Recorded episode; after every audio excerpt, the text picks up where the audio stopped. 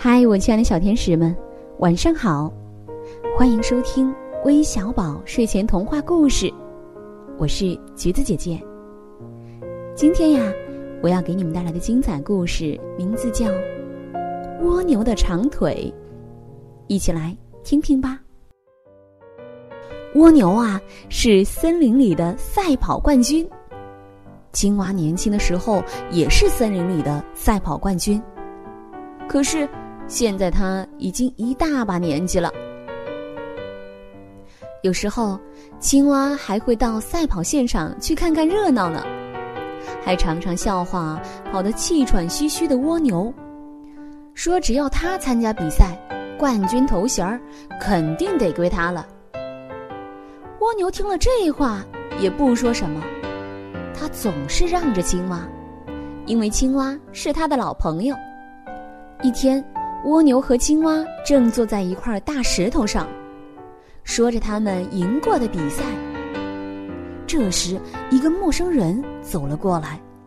“哦，我是国王的厨子，我要找一个腿特别长的伙计，和我一起准备国王的生日宴会。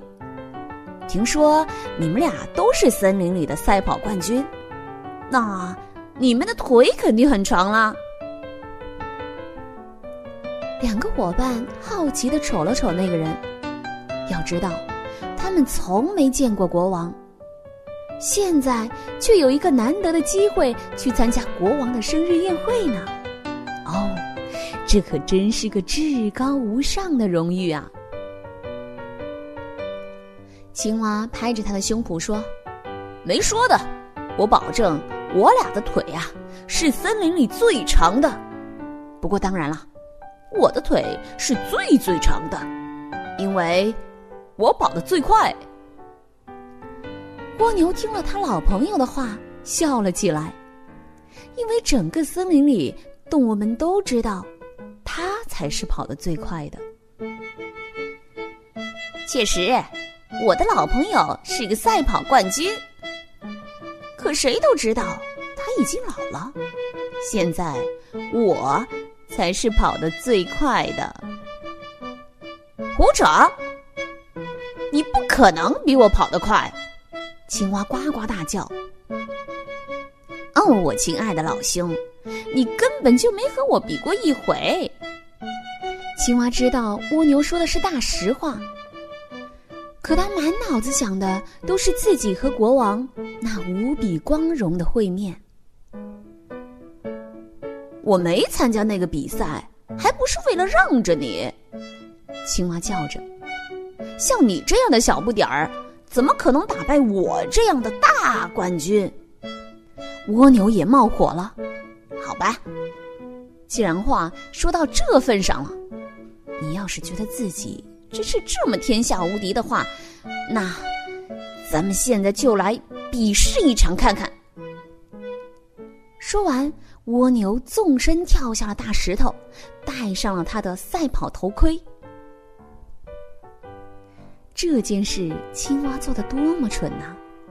他根本没法打败蜗牛，他太老了，已经跑不动了。比赛的结果只能是输给蜗牛。证明蜗牛才是森林里的赛跑冠军。可是，如果不参加比赛，青蛙就连和国王见一面的机会也没了。为了这一线希望，他必须迎接挑战。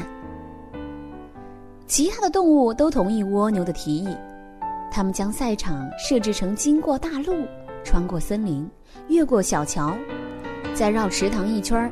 跑到终点的线路，厨子挥舞着他的大手帕，发出口令：“预备，预备，跑！”手帕落下的一瞬间，两个伙伴同时起跑了。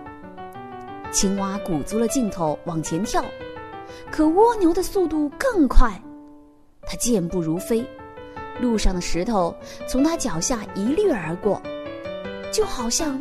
他根本没碰到似的。就这样，青蛙还没跑出森林，蜗牛已经跑过小桥了。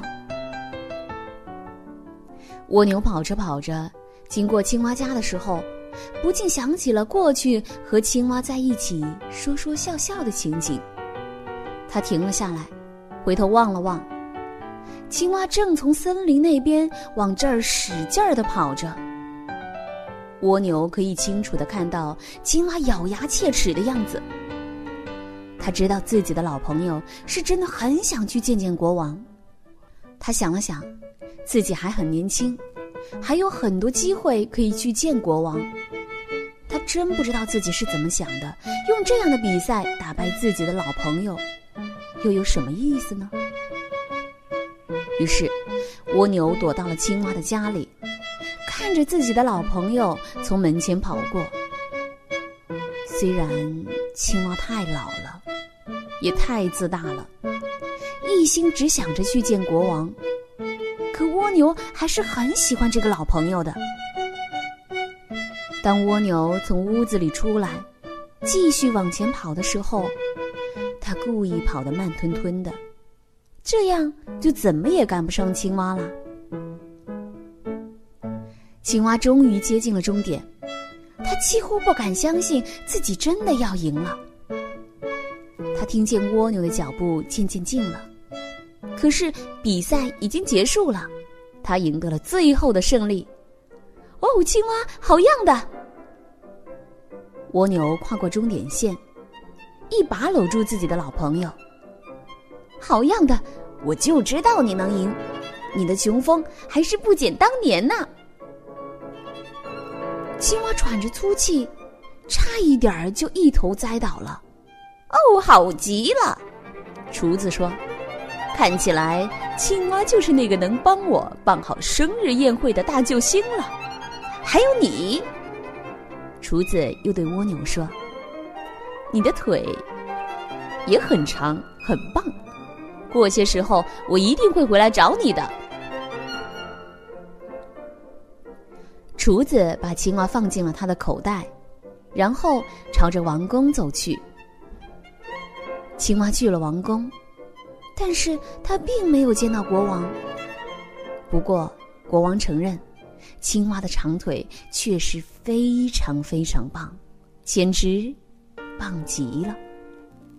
然后，他被国王吃掉了。当青蛙遇难的消息传到森林的时候，蜗牛的心都碎了。突然，他想起了那个竹子说的话：“我一定会回来找他的。”于是，蜗牛把自己的赛跑头盔放到了背上，还把自己的长腿藏了起来。从此以后，如果你在白天看到一只蜗牛，就只能看见它用肚子爬行，因为蜗牛不想让那些厨子们想起来，它有多么棒的长腿。